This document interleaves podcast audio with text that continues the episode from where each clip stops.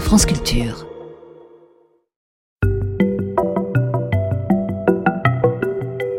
Vous êtes-vous déjà interrogé sur la pertinence qu'il y a à classer le vivant? Nous savons observer, et depuis notre enfance, tous les arbres sont mis dans une boîte arbre. Les chats, les lions, les tigres et quelques autres dans une boîte félin. Les rats, souris et écureuils dans une boîte rongeur. Les deux boîtes félin et rongeur sont à leur tour rangées dans une boîte plus vaste étiquetée mammifère, etc. Il suffit de faire des boîtes plus ou moins grandes, puis de les empiler les unes dans les autres. Le tout est assez conforme à ce que nous montrent nos yeux quand on observe le monde qui nous entoure. Pourquoi avons-nous besoin d'ordre pour parler du vivant? Prenons les hérissons pour illustrer le propos. Si je parle du hérisson qui a élu domicile dans mon jardin, je parle d'un individu qui m'est familier. Et d'ailleurs, je l'appelle Fred euh, parce que c'est mignon et puis c'est un copain. Mais si je dis que le hérisson chasse à l'odorat et à Louis, il ne s'agit pas que de mon ami Fred. J'ai besoin d'un mot qui désigne tous les individus similaires à Fred, tous les hérissons connus, existants ou ayant existé. On a donc bien raison de faire des boîtes, et pas que pour les hérissons. Mais est-ce si simple? Dès lors que je pose la question, vous vous doutez que la réponse est non. D'abord, il y a des petits farceurs. Saviez-vous que les faucons n'ont rien à voir avec les aigles? Les faucons ne sont pas apparentés aux aigles, mais à une branche commune aux perroquets et aux passereaux. Les champignons sont plus apparentés à vous qu'à une plante verte. C'est quand même bizarre. Vous êtes en train de penser que je pousse le bouchon un peu loin. Pas du tout. Ces bizarreries apparentes tiennent au fait que mes boîtes sont la traduction de relations généalogiques, des relations de parenté, qui peuvent parfois se révéler contre-intuitives.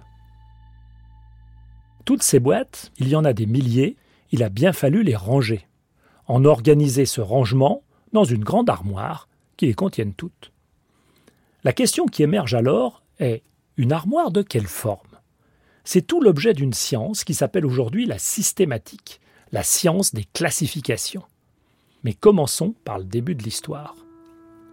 Aristote voyait le vivant à travers une chaîne, une échelle des êtres.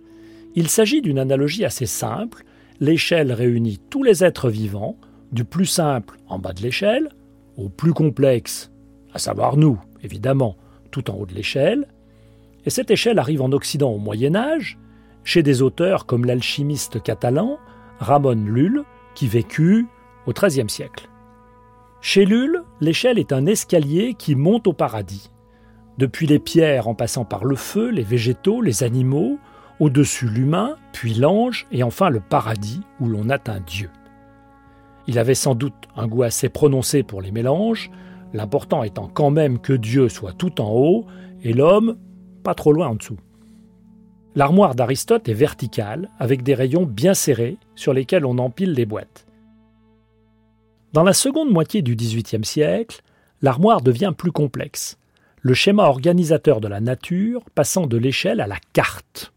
D'abord rallié à la figure de l'échelle, Buffon lui préfère celle de la carte à partir de 1755 avec la table de l'ordre des chiens, qui fonctionne comme une véritable carte géographique pourvue d'une rose des vents pour s'orienter. À l'aube du XIXe siècle, certains reviennent à une image d'échelle, une échelle un peu complexifiée qui prend la forme d'un tableau, une armoire à plusieurs colonnes en quelque sorte, ou plusieurs échelles posées les unes à côté des autres. En 98, 1798, le jeune Cuvier publie le tableau élémentaire de l'histoire naturelle des animaux. En 1812, il va diviser le règne animal en quatre embranchements, correspondant à quatre grands plans d'organisation complètement séparés les uns des autres. Cuvier construit ainsi un tableau à quatre cases, quatre boîtes totalement étanches. Néanmoins, depuis un peu plus de 100 ans, la connaissance du vivant a beaucoup progressé avec des grandes explorations, la découverte de nouveaux mondes. Dit autrement, le nombre de boîtes s'est multiplié. Et il devient clair qu'une vision trop linéaire ne suffit pas à tout ranger dans notre armoire. Alors si on parlait d'arbre En réalité, la figure de l'arbre pour ordonner la nature fait irruption en histoire naturelle dès le dernier tiers du XVIIIe siècle. À cette époque, l'arbre n'a pas nécessairement une signification généalogique. Il faut attendre 1809 pour que Lamarck inscrive la figure de l'arbre dans une dimension temporelle. Il reprenait en cela, avec en prime un dessin, une idée émise par Erasmus Darwin, le grand-père de Charles. Darwin, Charles cette fois, insère une seule illustration dans son œuvre majeure de l'origine des espèces. Mais quelle illustration Cette figure ne fait référence à aucune espèce concrète, mais elle va fonctionner comme un programme de recherche pendant plus d'un siècle. Toutefois, celui qui va planter les plus beaux arbres est le savant allemand Ernst Haeckel.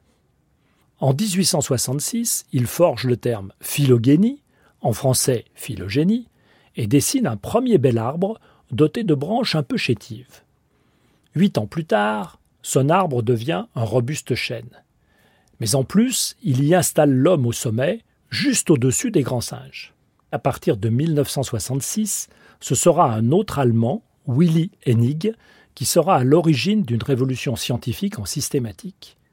En bref, en, vraiment très bref, Hennig construit un arbre en réunissant des branches sur la base de caractères partagés entre les espèces et non pas sur des différences. Il ne divise pas les branches, il les réunit.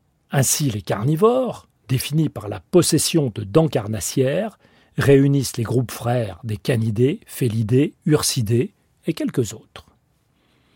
Tout cela vous semble une affaire de spécialiste Pas seulement. C'est grâce à cette approche que l'on peut reconstruire notre arbre familial avec nos cousins Néandertal, Denisova ou encore Flores. C'est à cause de cette approche que nos classifications ont été bouleversées et que l'on peut affirmer que la truite est plus apparentée à vous qu'à un requin, car nous partageons avec la truite un ancêtre qui n'est pas celui du requin.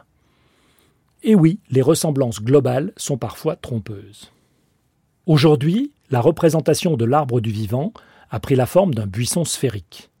En résumé, Darwin l'avait prescrit, Hennig l'a fait, et puis nous serons passés de l'échelle à la sphère. Le pourquoi du comment, science, par Bruno David, réalisation Charles Trou.